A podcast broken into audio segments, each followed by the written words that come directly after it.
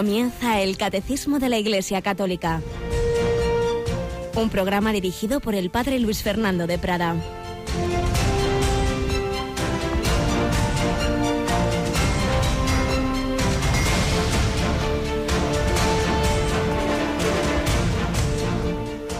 Alabados sean Jesús, María y José. Muy buenos días, muy querida familia de Radio María. Bienvenidos en esta semana, esta nueva edición del Catecismo de la Iglesia Católica, en este 13 de junio de 2017, casi a la mitad del mes de junio, mes del corazón de Jesús, en esta semana del Corpus Christi, hoy festividad de San Antonio de Padua, con nuestra felicitación, por supuesto, a los Antonios, Antonias, a la familia franciscana, a todos los que le tienen por patrón. Ahí le pedimos que nos ayude a cumplir el Evangelio de la misa de hoy que él cumplió en ese grado excelso. Vosotros sois la sal de la tierra, pero si la sal se vuelve sosa, ¿con qué la salarán?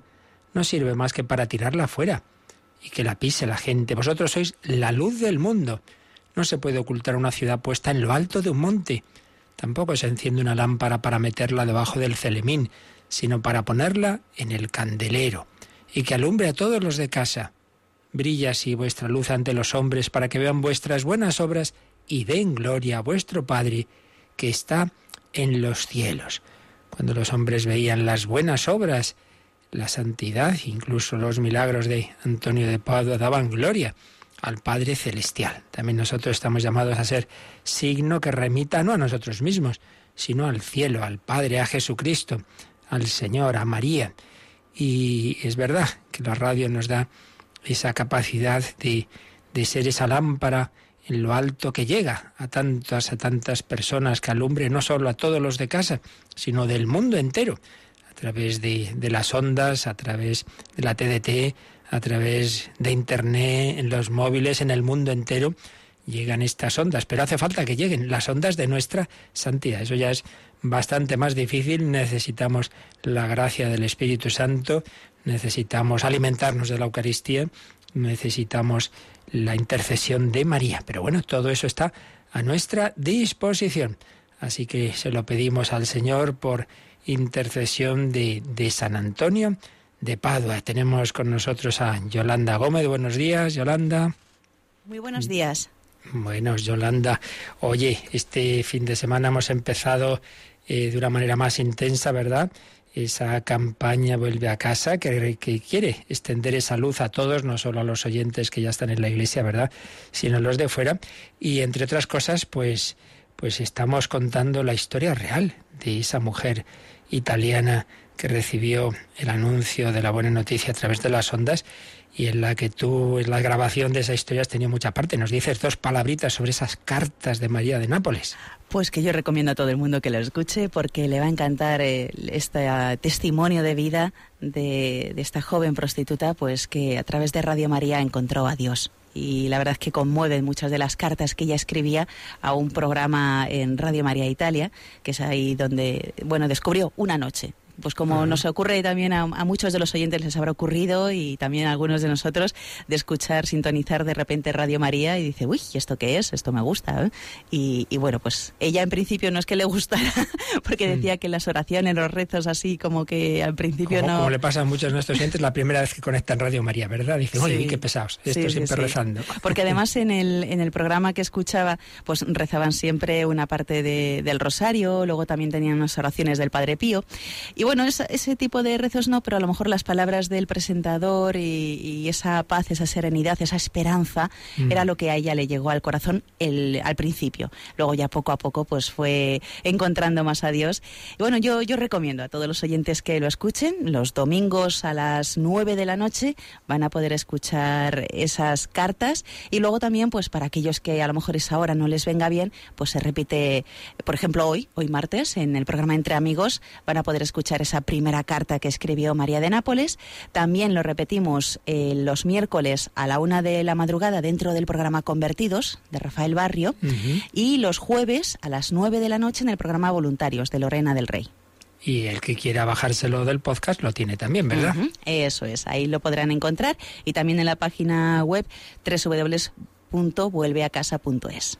Esa página web es como una una extensión de nuestra página web, pues dedicada a esta intensificación de esa llamada de Radio María a los de fuera, a los que se han ido de la iglesia, a los que no viven en ella.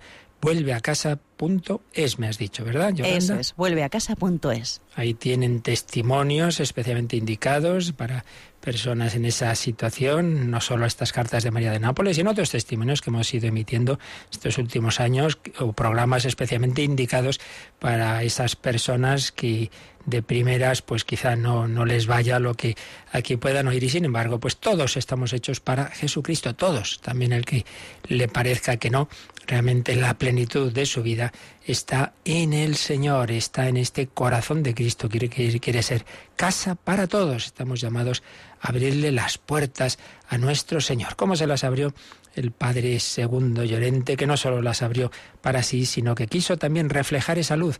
Vosotros sois la luz del mundo, vosotros sois la sal de la tierra, pasa que él lo fue muy lejos, lo fue en Alaska. Pues vamos a seguir leyendo fragmentos escogidos de esas memorias de ese gran misionero de Alaska, el Padre Segundo Llorente. Ese hombre que realmente dio la vida por el Señor.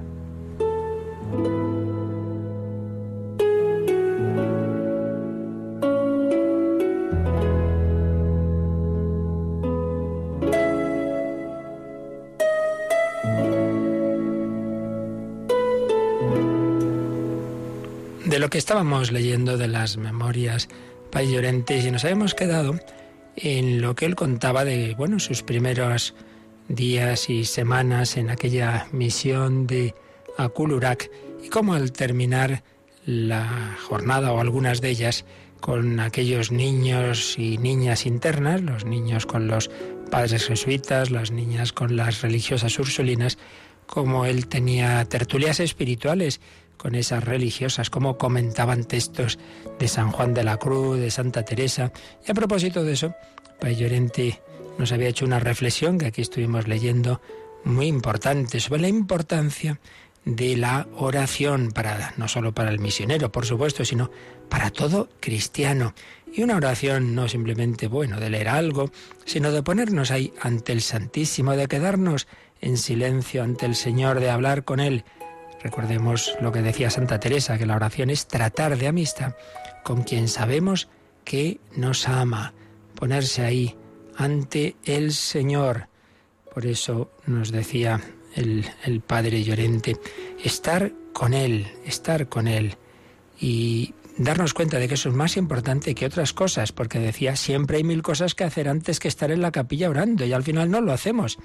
Pues no, pongamos a lo primero lo primero, lo más importante es Dios nuestro Señor y por tanto el tiempo dedicado a Él. Pero sigue hablando de la oración y decía también lo siguiente, nadie puede pretender entrar en la iglesia con una mentalidad mundana, casi extraño a Dios, arrodillarse y esperar que Dios vaya a verter sobre él cataratas de gracia y placeres celestiales.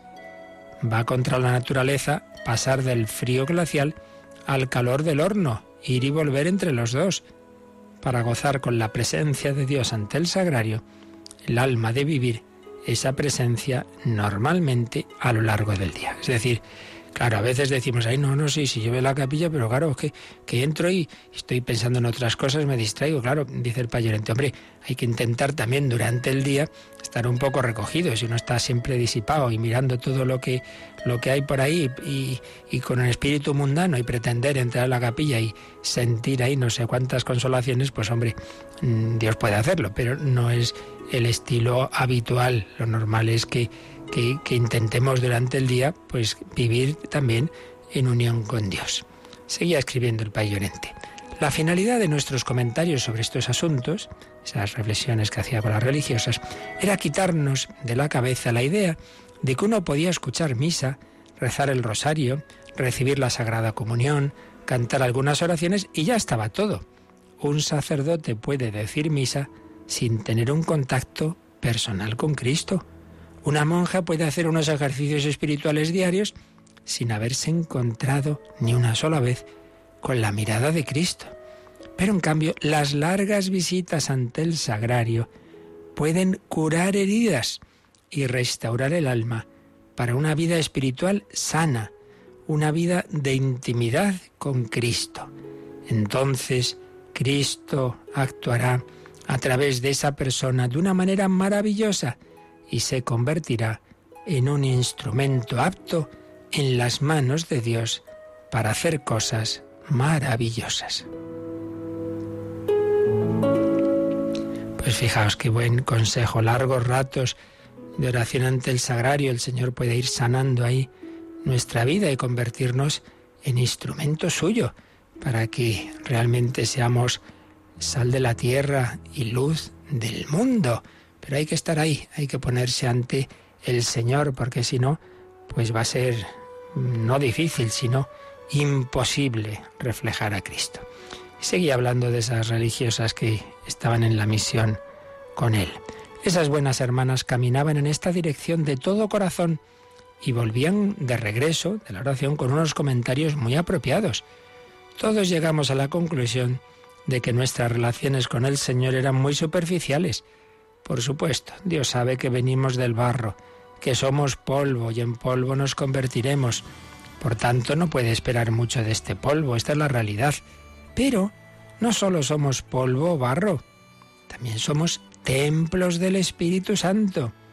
Cristo tomó nuestra carne en su encarnación y la santificó y la elevó a una categoría superior. Tenemos en nosotros el gran potencial de transformarnos en Cristo. Pero para hacer esto necesitamos mucha intimidad con Él. Y esta intimidad solo llega con el contacto frecuente y cercano a Él. ¿Cuán frecuente ha de ser este contacto? Aquí de nuevo las monjas debatían el tema y cada una tenía una opinión que exponer. Bueno, aquí nos fijamos particularmente en esa aparente contraposición que se da en cada uno de nosotros. Por un lado somos barro, pues ya lo sabemos, que tendemos al mal, que nos cuesta lo, sobrenatural, sí, pero también es verdad que además de barro y, y de inclinación al pecado, también somos, y no solo también, sino antes y prioritariamente, imagen y semejanza de Dios y elevados a la vida sobrenatural desde el bautismo. Por tanto, también tenemos esa otra tendencia a Dios y a la santidad. La cuestión está en esa lucha interior que tenemos dentro de nosotros, pues ¿cuál va a vencer? Depende de los medios que pongamos. Si intensificamos lo que nos une a Dios, el Señor triunfará. Entonces, contaba también el Padre Llorente que una de las religiosas se fijaba en cómo trabajaba la divina providencia. Ella había sentido que venir a Alaska la iba a privar de buenos sermones y charlas con sacerdotes con sobre temas espirituales y mira por dónde. Aquí estábamos con esta gran oportunidad de remontarnos hasta lo alto con estas conversaciones espirituales. Ella que pensaba, bueno, me voy a Alaska y ahí no tendré oportunidades de formación y se encuentra que con el padre Llorente estaban realizando esas reflexiones, esas conversaciones espirituales y por tanto, pues sí que se estaba cumpliendo esa formación que ella pensaba que había perdido por estar en la misión. Le dije que yo estaba aprendiendo de ellas tanto como ellas de mis comentarios. El mérito, en cualquier caso, era de Santa Teresa y de San Juan de la Cruz, cuyos textos leíamos, pero de una manera más cercana. Desde luego también el Espíritu Santo nos iluminaba, sin el cual no seríamos capaces tan siquiera de pronunciar con devoción la palabra Jesús.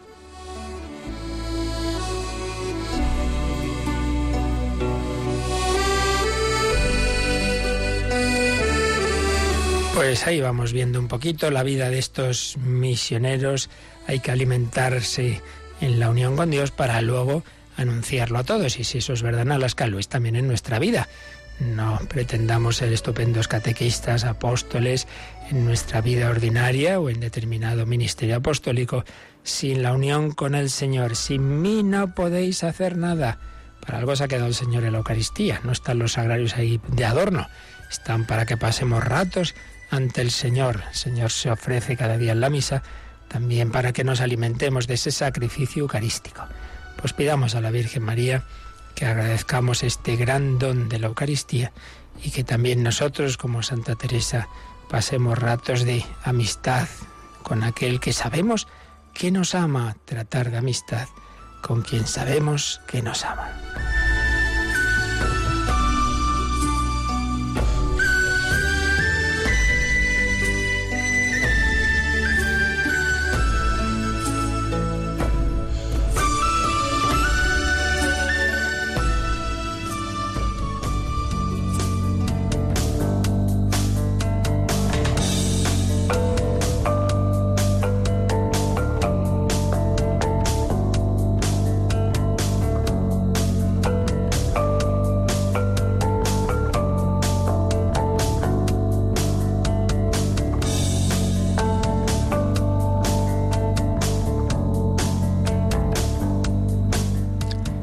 Que está en el sagrario, que se ha quedado con nosotros, es el mismo que volverá en gloria. Aquí está escondido humildemente bajo las especies de pan y vino, está escondido en el sagrario, bajo la apariencia de, de esas formas, de ese pan, pero volverá en gloria, todo ojo lo verá, vendrá sobre las nubes del cielo. Estamos en el último artículo del credo que se refiere a Jesucristo.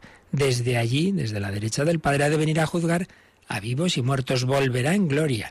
Cristo reina ya en este mundo mediante la Iglesia, pero reina de una manera en la que todavía deja mucho poder al mal.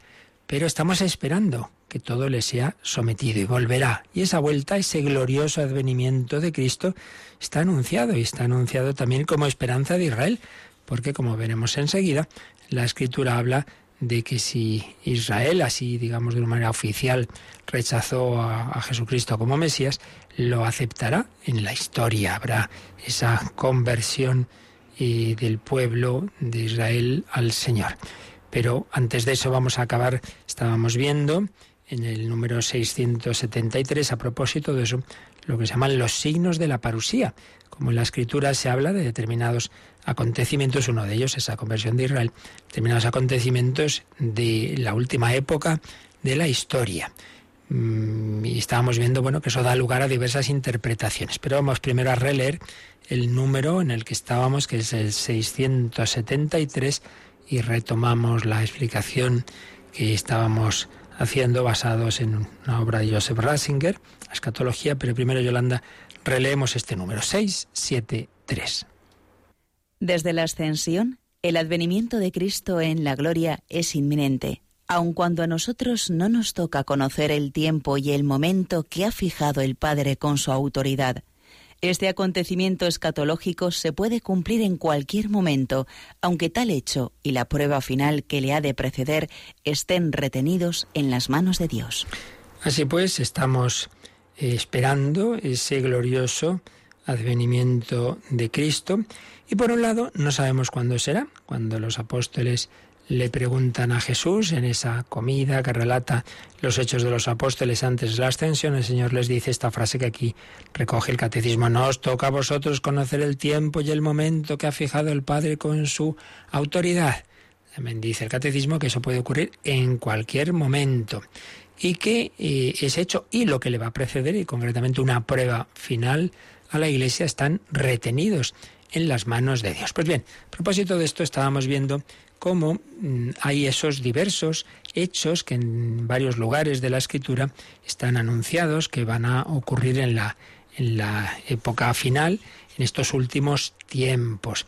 Y cómo ante eso pues hay dos grandes líneas de interpretación, una que los toma como bastante más al pie de la letra y dicen, bueno, vamos a ir viendo esto si se cumple ya, cuando se cumple, cuando no se cumple, y otro que lo toma, bueno, en un sentido que sí, que son hechos, que están ahí, que, que se van a ir dando, pero que no pretenden que mm, sepamos cuándo van a ser, sino que de alguna manera pueden ser en cualquier momento para que siempre estemos preparados. Son dos líneas eh, que además ambas, como también veíamos, tienen que ver con lo que ocurrió en el Antiguo Testamento de la esperanza del Mesías. Por un lado, mm, estaba anunciado un, Mesías que procedía de la carne, que era hijo, sería hijo de David, y que de, alguna manera pues es algo, eh, un acontecimiento, ese, ese Mesías que podría de alguna manera ser previsto humanamente, pero por otro lado es un regalo de Dios y en ese sentido trascendente e imprevisible.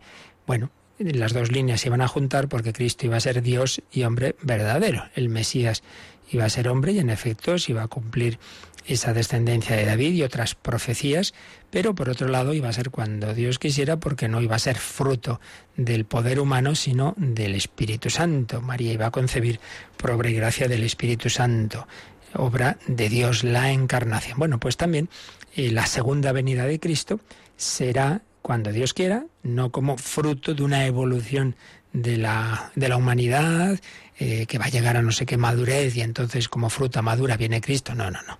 Será cuando Dios quiera y precisamente pues no, no es tan anunciado que la humanidad va a estar en un momento estupendo, sino que puede estar en un momento precisamente de apostasía, de, de mucha dificultad. Pero también es verdad que hay una serie de signos de los que se nos habla respecto de la historia.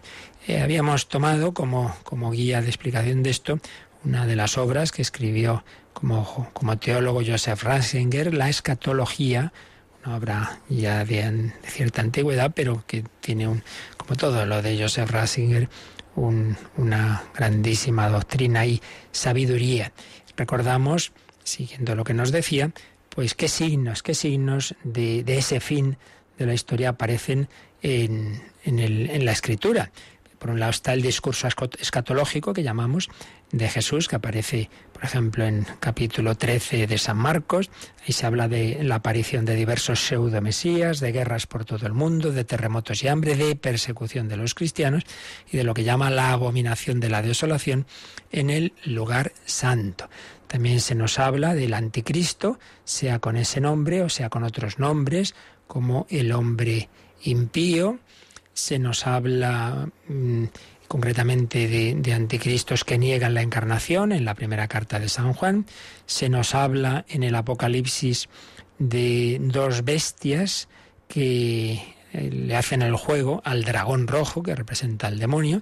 Esas bestias siempre se ha visto en ellas el poder político en aquel momento el Estado romano, pero luego los poderes políticos anticristianos que divinizan eh, su propia autoridad, en aquel momento al César, y luego la otra bestia, los poderes religiosos, en aquel momento los, el sacerdocio pagano, pero otras en otra época pueden ser otras diversas ideologías. Y luego San Pablo nos habla de, de la conversión de, de Israel eh, después de que los gentiles hayan alcanzado lo que él llama su plenitud. Pues bien, tras el recordar y resumir estos signos que aparecen en la escritura, Joseph Ratzinger se preguntaba, hay que decir que con tales enunciados, con, esos hechos eh, eh, anunciados, ¿no?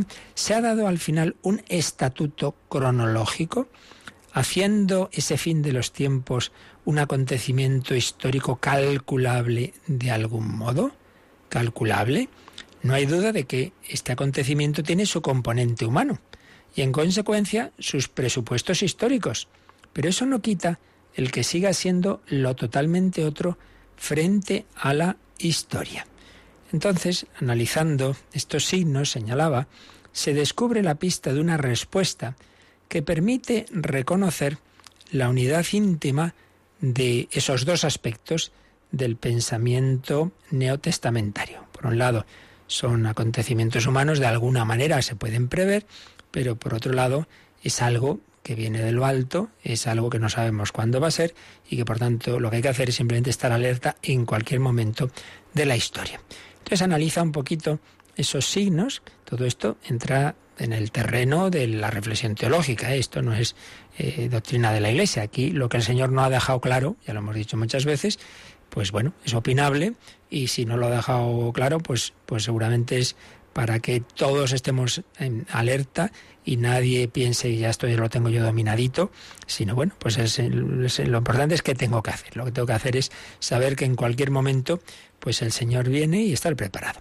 Pero vamos a ver la explicación que daba Joseph Ratzinger. El primer grupo de los signos se podría resumir con las palabras clave de guerra, catástrofes y persecución, aspectos negativos. Por tanto, lo que prepara el paso al final, a esa victoria definitiva de Cristo, no es una supuesta suprema maduración histórica, sino que paradójicamente lo que está remitiendo al sí de Dios es el desmoronamiento interno de la historia, su incapacidad frente a lo divino, su oposición. Pero por otra parte, con estos signos se está señalando hacia la perenne condición de este mundo, porque éste se halla continuamente desgarrado por guerras y catástrofes. Y nada hace esperar que, por ejemplo, la investigación sobre la paz pueda llegar a cambiar fundamentalmente esta característica de lo humano. Bueno, aquí nos fijamos en dos aspectos. Por un lado, que en efecto, si uno tiene esa mentalidad tan tan del, de la época moderna, desde la ilustración sobre todo, ¿no? que se supone que ahora ya la humanidad es, muy madura y muy adulta, entonces siempre vamos a mejor, es el mito del progresismo. Una cosa es que a nivel técnico, pues claro, el progreso técnico es acumulable y lógicamente pues vamos avanzando, sí, a nivel técnico sí, pero eso significa que a nivel moral, porque pasen los tiempos, somos mejores que los anteriores. Cuando se dice, parece mentira que en pleno siglo XXI, miren, en pleno siglo XXI, en el XIII y en el I, hay santos y hay asesinos. O sea que, que eso no tiene que ver con la evolución de la historia. Entonces el pensar ese mito de, que siempre se va a mejor, entonces la humanidad ya va a llegar por sus fuerzas a la plena paz, justicia, al bienestar universal y todo precioso y maravilloso, entonces ya como fruta madura aparece Cristo ya como, como señal de que hemos conseguido por nuestras fuerzas ese hombre perfecto representado en Cristo. Pues no, no es eso precisamente lo que dice la Escritura, sino que justamente como como señales de, la etapa previa a esa segunda venida de Jesús, lo que se dice son cosas bastante negativas, guerras, catástrofes, persecución de la fe. Por tanto, no estamos hablando de una suprema maduración histórica, sino más bien del lo que dice Joseph Ratzinger, el desmoronamiento interno de la historia, su incapacidad frente a lo divino. Y por otro lado, señala el autor que en realidad son aspectos que se acentúan en determinadas épocas, pero que siempre están.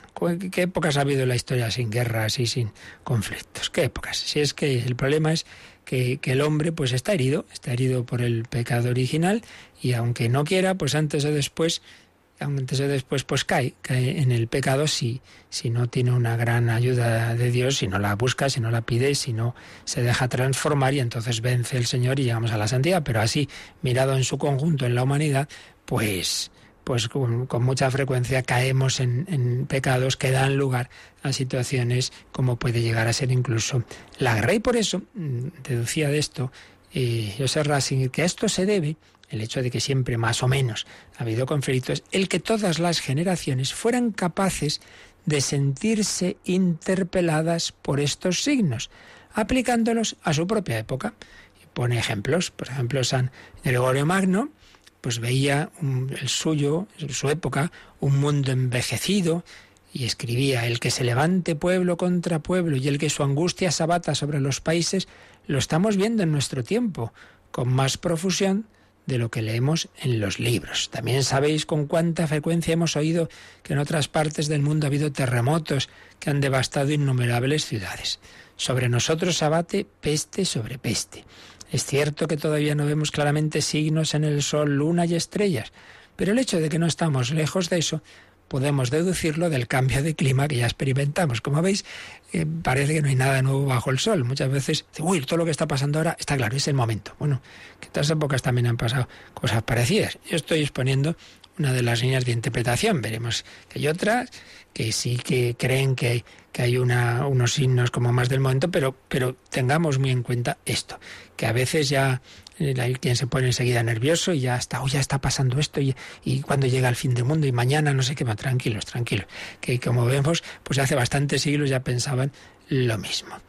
Por eso se puede decir también, como aparece en San Pablo en 1 Tesalonicenses 5.3, cuando estén diciendo paz y seguridad, entonces de repente se abatirá sobre ellos la calamidad como los dolores de parto sobre una mujer encinta, y no habrá manera de escapar. Por tanto, por un lado, siempre ha habido gente que enseguida ha pensado que ocurría y ya llegaba el final, pero también ha habido lo contrario, gente que ha dicho, no, no, si todo va muy bien, paz y seguridad. Son dos aspectos a tener en cuenta. Y en este último sentido tenemos otro texto importante, eh, palabras de Jesús que tenemos en Lucas 17 y Mateo 24. Como ocurrió en los tiempos de Noé, así sucederá también en los días del Hijo del Hombre. Comían y bebían.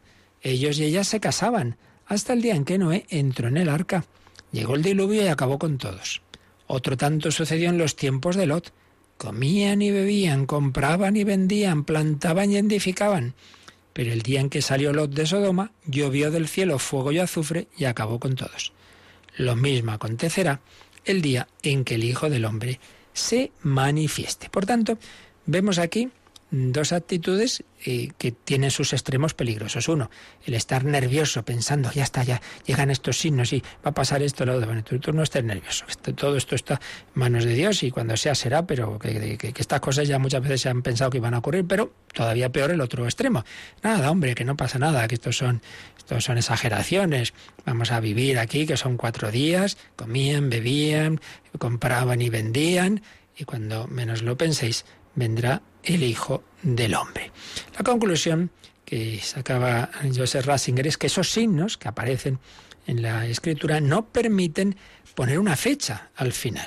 Son signos indicativos eh, que lo ponen, que ponen el final en conexión con la historia, pero en el sentido de que obligan a estar alerta pero no en el sentido de que podamos decir, ya está, va a ser el mes eh, de, de, septiembre del 2017. Mire, que las cosas no son así.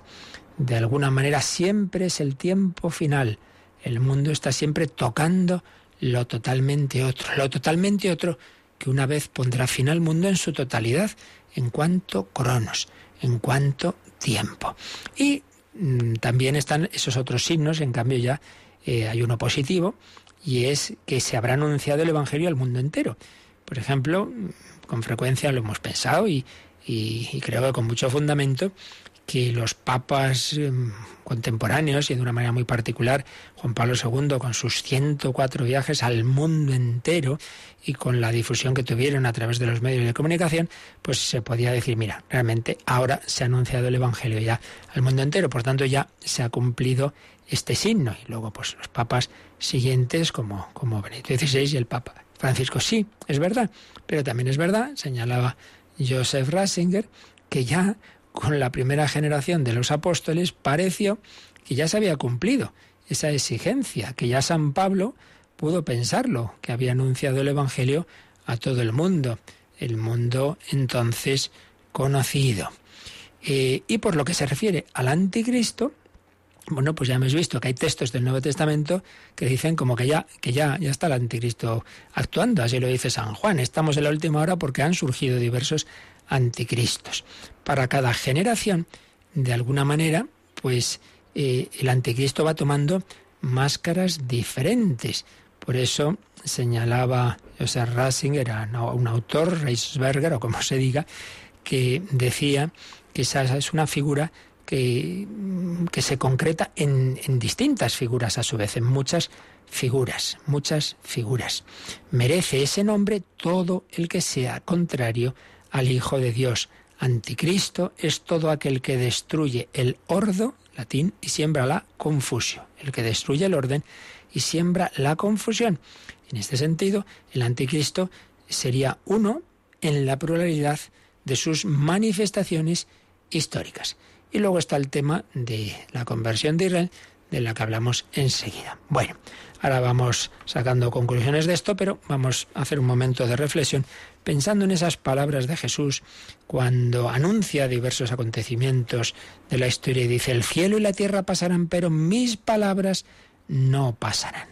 Todas estas palabras de Jesús no se nos han dado para saciar nuestra curiosidad, se nos han dado para que estemos siempre alerta, para que tengamos esperanza, para que vivamos en unión con Él, para que nuestra vida sea una vida coherente con el Evangelio, porque el cielo y la tierra pasarán, todos los profetas, falsos profetas humanos, sus palabras pasan, pero en cambio Jesucristo tiene palabras de vida eterna. Señor, tú tienes palabras de vida. Señor, tú tienes palabras de amor.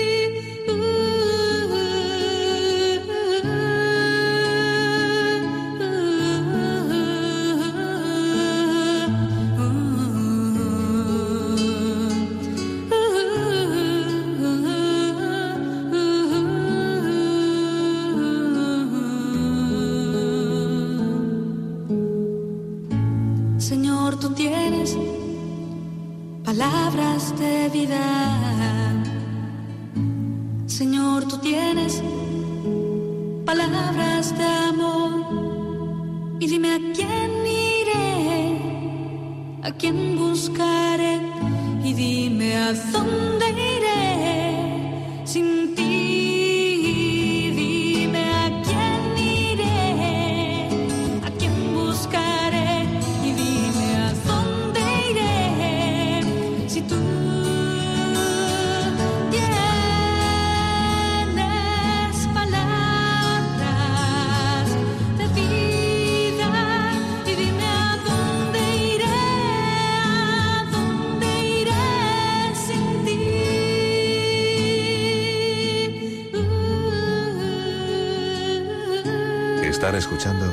Catecismo de la Iglesia Católica con el Padre Luis Fernando de Prada. Señor, tú tienes palabras de vida. Bien, la conclusión de José Ratzinger en esto que ya decimos es una línea de interpretación. Más adelante veremos otras, no contrarias, pero que, que dan otros matices. La conclusión, que esto es lo realmente importante que sacaba José Ratzinger, es esta. En el hombre Jesús, Dios viene de una manera divina y humana al mismo tiempo. Así que su venida supera la lógica de la historia, vendrá cuando Dios quiera, pero tiene que ver con la historia. Obliga al hombre a realizar sin recortes todo lo concreto que tiene que hacer y aquí recordemos lo que decía San Pablo, oye, ¿qué es eso de que hay algunos que esperando la parusia están ahí sin dar golpe? De eso nada. El que no quiera trabajar, que no coma. ¿Qué es eso de gente ahí siempre, hay esta aparición, esta otra, que ya viene, que ya viene el fin del mundo? Oye, no, ¿para qué vamos a trabajar? Oiga, ¿pero qué es esto? Si ya pasaba en tiempo de San Pablo, el que no trabajar, que no quiera trabajar, que no coma. No, no, no. Hay que realizar todo lo concreto, pero abriendo a la existencia de, eh, es, abriendo la propia existencia y el mundo a una nueva dimensión, con la disponibilidad vigilante que se mantiene abierta de cara a ese Cristo que viene, impidiendo que la historia se cierre en sí misma. Recordaba Joseph Ratzinger que su compatriota Martin Heidegger que era un filósofo ateo, aunque no se sabe realmente personalmente al final de su vida qué es lo que creía o lo que no. En una entrevista que dejó como una especie de testamento, decía que viendo la situación eh, tan difícil en que se estaba metiendo la humanidad, dijo esta frase misteriosa, solo puede salvarnos un Dios, un Dios, lo decía con minúscula, ya digo que, que no sabemos hasta qué punto podía tener o no tener fe o no fe, pero solo nos queda la aparición de un Dios y solo nos queda preparar el terreno para la aparición del Dios. Decía, en ese modo de hablar precristiano pagano, se puede entrever quizás algo de lo que en definitiva se trata. La disposición de la espera es ya en sí misma algo que transforma, y el mundo es distinto si adopta la postura de alerta o si se niega a ella.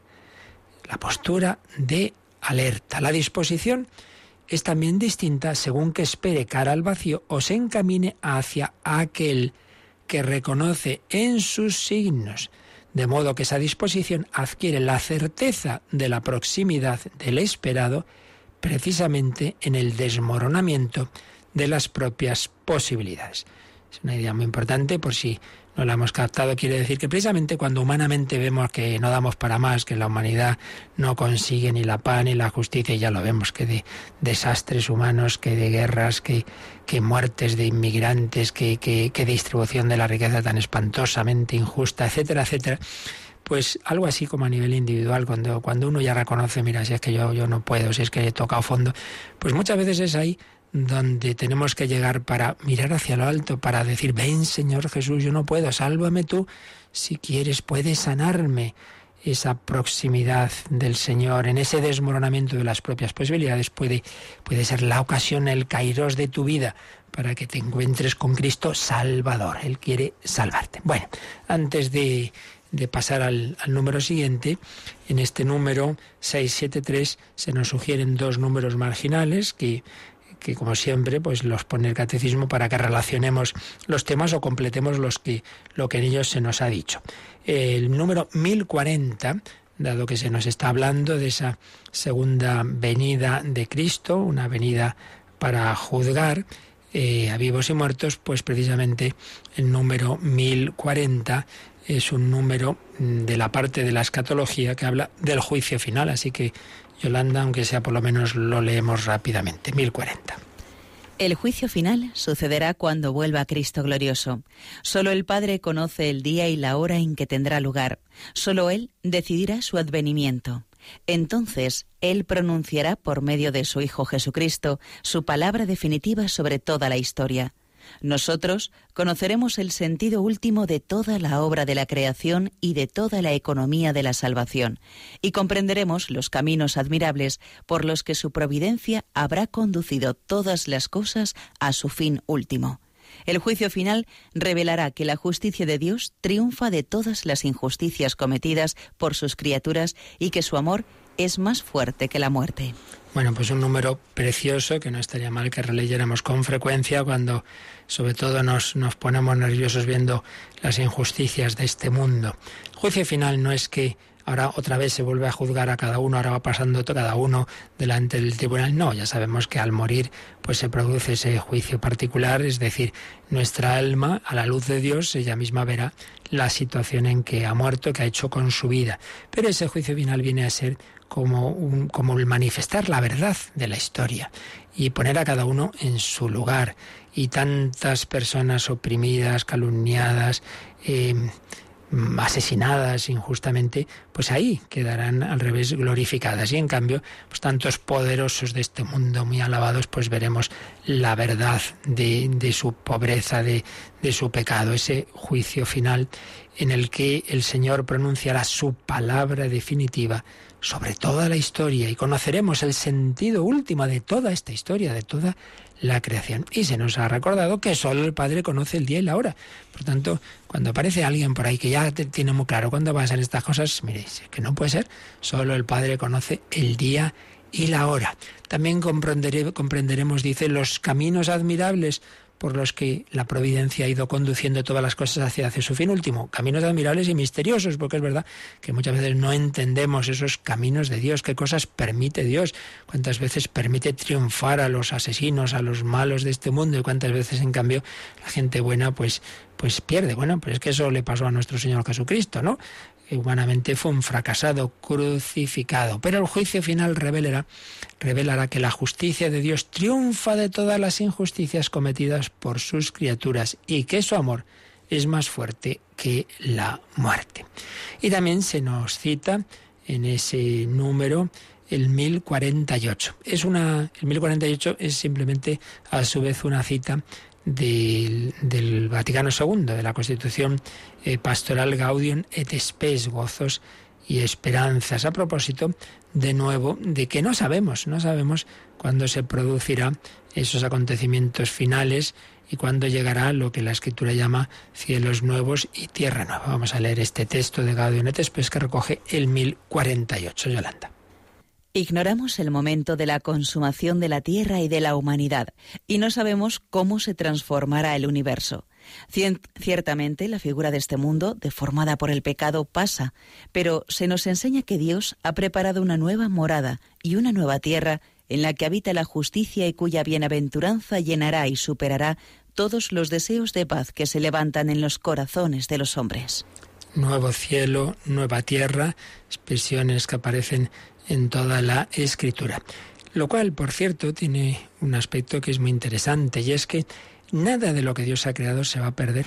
Fijaos que los que simplemente, pues sin fe en, la revelación, parten de los datos que nos da la ciencia, lo único que ven es que hay un mundo que, que, empieza a desarrollarse en lo que llamamos el Big Bang. No pueden explicar, claro, de dónde viene, si no creen en Dios, de dónde viene esa primera partícula, porque claro, de la nada no sale nada. De dónde sale esa primera partícula con esa concentración asombrosa para que no entra en nuestra cabeza de, en la que en, en, algo pequeñito pues está este universo que, que estalla ¿no? y con esas esas magnitudes exactas para que pueda haber en algún lugar de ese universo inmenso la vida y la vida humana, la vida humana inteligente como la que tenemos nosotros, bueno, se desarrolla ese universo y, a través de la evolución, que quien no tiene fe cree que ha sido así por, por casualidad, simplemente pues bueno, pues se van produciendo una serie de mutaciones, y mira tú por dónde, pues a pesar de que lo normal es que las cosas en las mutaciones sean negativas y vayan a peor, pues no, ha habido una línea en la que siempre ha ido a mejor y nada, al cabo de los miles de millones de años aparece usted. La verdad que hace falta mucha fe para creer esas cosas sin alguien inteligente que haya programado esa evolución, pero bueno, a lo que vamos, que piensan que nada, que así, tras esa explosión inicial, eh, aparece este universo y luego ¿qué va a pasar? Bueno, pues esos mismos datos científicos nos dicen que todo esto va a acabar en el desastre. Va, va eh, claro, que, igual que el universo tiene uno, un, tiempo de existencia, pues lo tiene también limitado. Que esas estrellas que son reactores nucleares tienen energía para un determinado tiempo. Se acaba, como se acaba la gasolina de nuestro depósito, que el sol dejará de brillar y que todo poco a poco se irá apagando.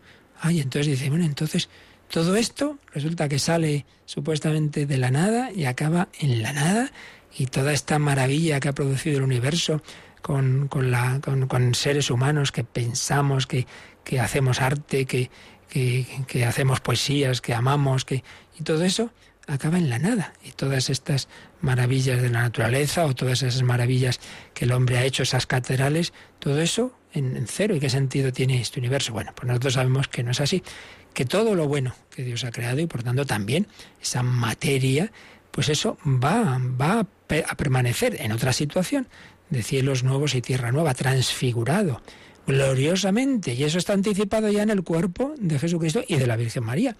Ambos están en el cielo en cuerpo y alma gloriosos. Cristo resucitado tiene, fijaos, en él está todo sintetizado. Es, por un lado es el creador, pero también es criatura, en tanto en cuanto su humanidad es una humanidad creada. Y esa humanidad, por un lado, tiene un componente espiritual, el alma, el espíritu, y un componente material, corporal, ese cuerpo en cuya materia a su vez están integrados los elementos de este universo. Realmente es maravilloso. Por eso Cristo es el alfa y la omega, la primera y la última letra. Y en medio estamos nosotros, las letritas de este, de esta gran, de este gran gran, gran obra, gran, iba a decir la novela del Quijote tan, tan grande, ¿verdad? Pues hay cada una de sus letras, pues de la novela que Dios ha escrito, ahí estamos nosotros, pero Cristo es el que da sentido a todo este gran libro de la creación y en él está todo sintetizado, la plenitud de, de, todo, el alfa y el omega, el principio y el fin. Llegará, llegará ese cielo nuevo y tierra nueva, esa tierra nueva en la que habita la justicia y cuya bienaventuranza llenará y superará todos los deseos de paz que se levantan en los corazones de los hombres, pero no por nuestros acuerdos y nuestros esfuerzos que hay que poner, ¿eh? nadie lo está negando, pero estamos diciendo que el hombre sin la gracia de Dios no consigue esa plenitud, que esa plenitud es regalo de Dios, como el hombre por más que buscara y pidiera que el Mesías, sí, sí, había que hacerlo, había que rezar y había que pedir el Mesías, pero llegó porque Dios quiso y cuando Dios quiso. Nosotros debemos pedir y acelerar en cuanto que nuestra oración eh, tiene una eficacia, ven Señor Jesús, esa venida de Cristo, esa consumación, que llegue los cielos nuevos y la tierra nueva, pero sabiendo que será cuando Dios quiera, porque no sabemos cuándo será. Por tanto, resumiendo lo que hemos visto hoy, esperanza, esperanza en ese triunfo de Cristo, saber que antes se van dando esos signos que el Señor y la escritura nos han dicho que esos signos, por un lado, tienen unas características que podemos ir viendo, pero por otro lado, que no tienen una certeza como decir, es ahora, es ahora. No, sino que mm, lo que el Señor también pretende es que estemos siempre preparados, que en cualquier momento se van mm, dando y en cualquier momento el Señor viene. Que estemos con esa actitud de vigilancia, que estemos en oración y que llevemos una vida moral, que no nos pase lo que decía el Señor, en tiempos de Noé o en tiempos de Lot, ahí todo el mundo pues simplemente eh, a vivir en plan carnal y mundano, y cuando menos lo esperaban, llegó pues el diluvio, llegó esa destrucción de Sodoma y Gomorra. Estemos con el corazón elevado hacia el Señor. Seguiremos ya viendo pues ese otro signo del que se habla en la Escritura, de esa entrada de, de Israel en la, en la fe cristiana. Bueno, pues lo dejamos aquí, invocando a ese corazón de Cristo que, que nos ama, que nos ha amado, que nos ama, que nos amará eternamente de una manera divina y humana, pidiéndole que vivamos en su amor y también, como siempre, pues si queréis cualquier duda, consulta, pues o testimonio, pues es el momento de hacerlo ahora rápidamente.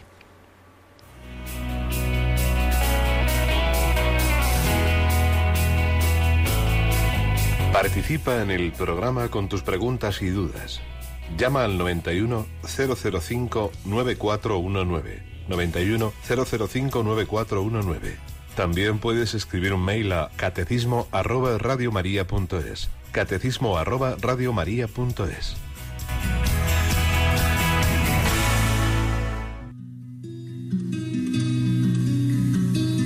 Corazón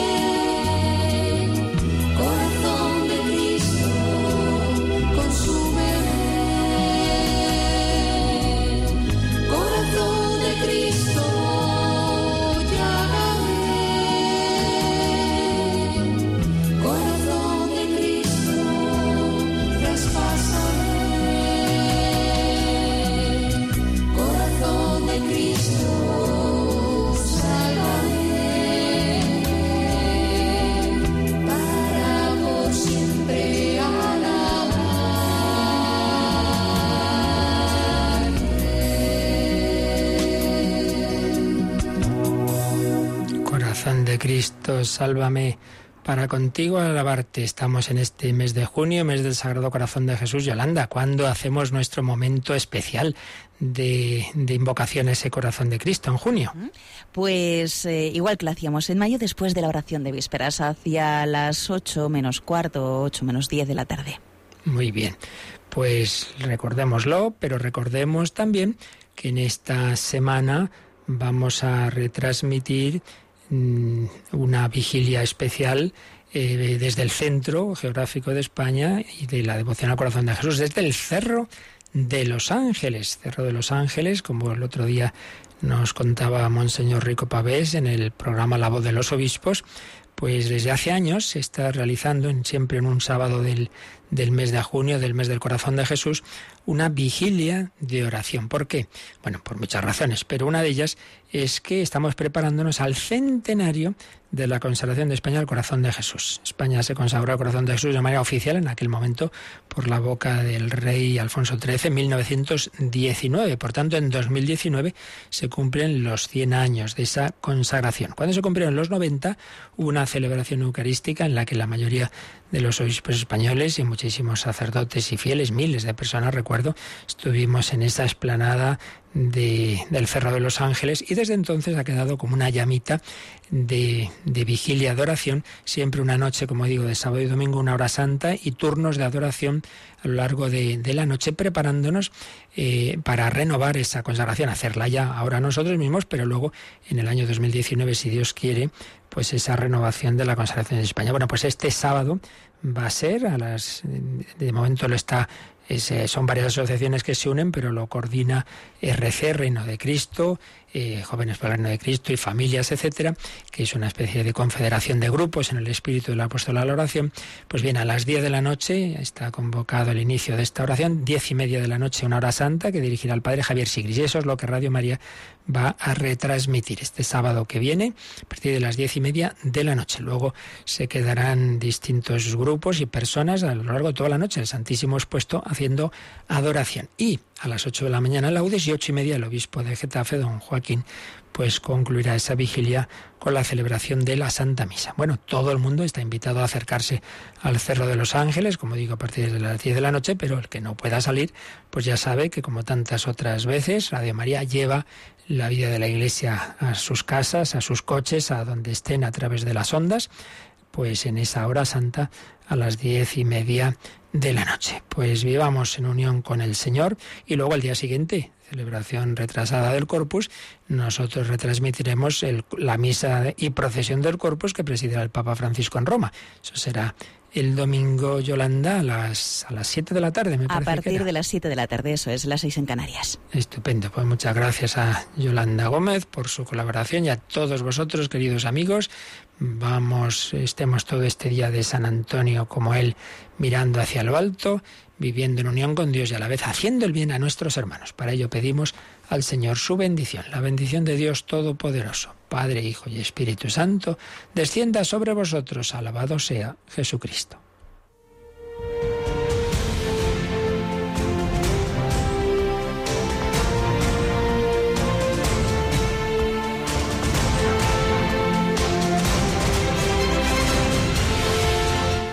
Han escuchado en Radio María el Catecismo de la Iglesia Católica un programa dirigido por el Padre Luis Fernando de Prada.